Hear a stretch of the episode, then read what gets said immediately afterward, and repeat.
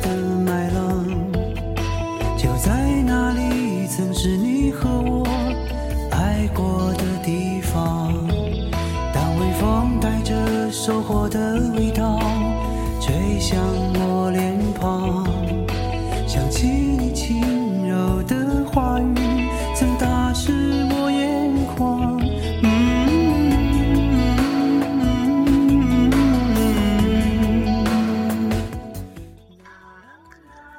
大家好，欢迎来到我任性的朋友们，我是罗伯特·洛夫斯基的朋友，也是今晚的主播一朵流云。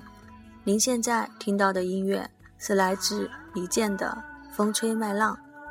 我今天要跟大家分享的主题是心怀喜悦的向前走。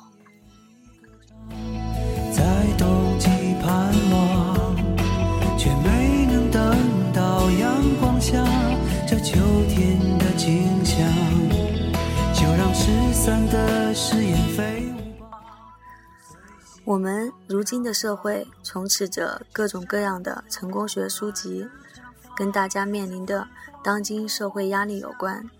这些书在书店的中心位置，大面积的摆放，题目也很吸引人，比如《成功的基本法则》《理想成功学》《气场成功学》等等等等，教导我们如何去努力奋斗，走向成功。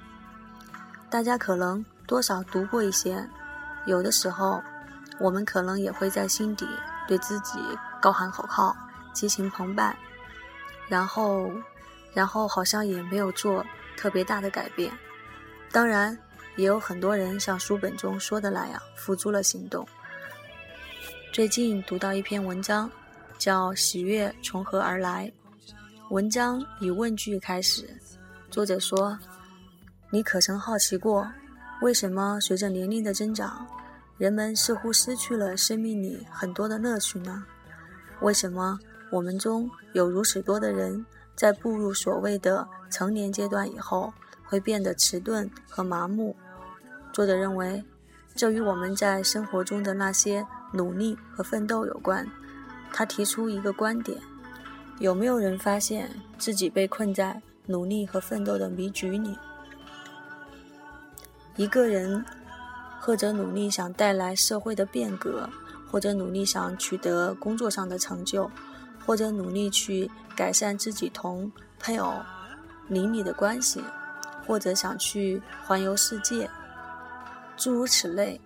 尽管奋斗的具体对象不同，奋斗的是不同时间。和不同目标，但所有奋斗的本质都是一样的。所有这些努力都是奋斗，因此，重要的不是奋斗的具体目标是什么，而是奋斗本身。那么，我们为什么要努力奋斗呢？这是因为我们现在的样子，跟我们希望或者我们想成为的那个样子之间有距离。其实，人们的心灵。都有高等、低等之分。当你的心灵感到低等的时候，他就要努力，想有所成就，想满足自己的种种欲望。这些都是导致我们去奋斗的因素。但是今天我想说的，不是去分析探讨这些我们奋斗的原因，而是我们能不能保持努力奋斗这样的积极状态。但是。心灵又不是这样的，时刻紧绷着，可以比较自由和快乐呢。前几天的早上，我收到一条微信，是一个好久没联系的朋友发过来一张图片。我打开看，那是两千零六年我写给他的一封信。他说，这是他整理旧物时发现的，特意拍给我看。看完这封用蓝色圆珠笔规规整整写出来的信。我的心情有一点复杂，有一些触动，有一些惭愧，因为这封信的字里行间透露的是一个昂扬积极的追梦少年。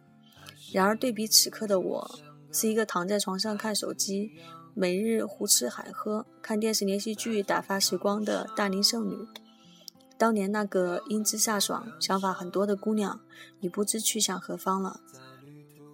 我开始追忆时光，是从什么时候开始，一个活泼爱动、爱笑爱闹的姑娘，变成了一个安静的宅女？我是不是还像以前那样对什么都充满好奇心？有没有像作者所说的那样，也变得迟钝和麻木？会不会对欢乐、对美、对我们神奇的地球丧失感受力呢？我们每个人都努力想取得成就，我们有子子女需要抚育，有责任需要担当，还需要挣钱谋生，所有这些事情都压着我们。看看我们的脸，或许有悲哀，有疲惫，还有沮丧和冷漠。我们怎样才能自由和快乐呢？文章里提出的观点是：当我们关注于奋斗本身的时候，我们也许就能摆脱奋斗的束缚而获得自由。如果你时刻去观察心灵是如何被无休无止的奋斗所束缚的，那么你可能会发现，心灵会。自发的停止这种紧绷的状态，然后在舒适的状态中，他的学习能力是比现在要好很多的。然后学习就不再只是一种累积信息的过程，而是去发现那存在于心灵之外的非凡和丰富。对于由此发现的心灵来说，便会有乐趣升起。当我们非常安静地观察我们的心灵。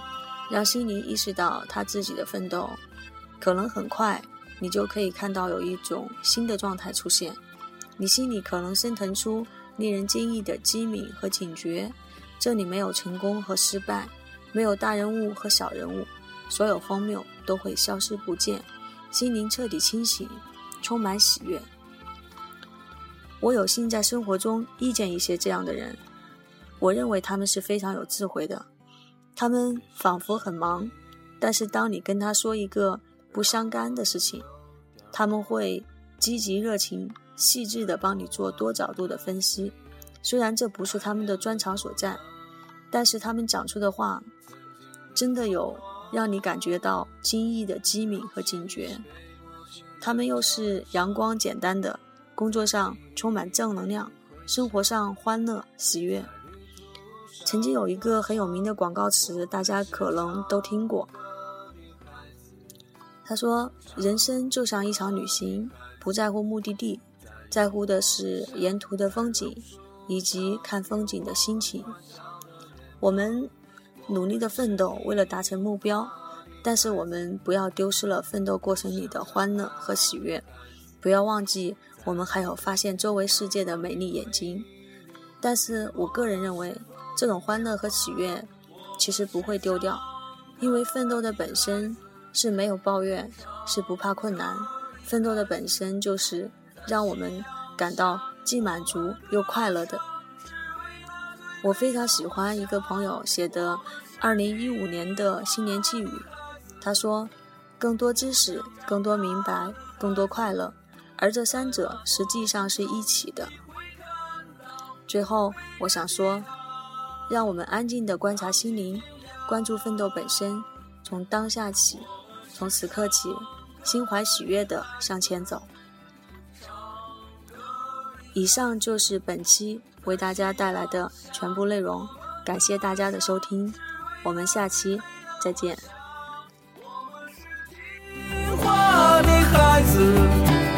不想长大的孩子，在晚风中。你会看到我背着吉他，浪迹天涯。在晚风中，你会看到我背着吉他，浪迹天涯。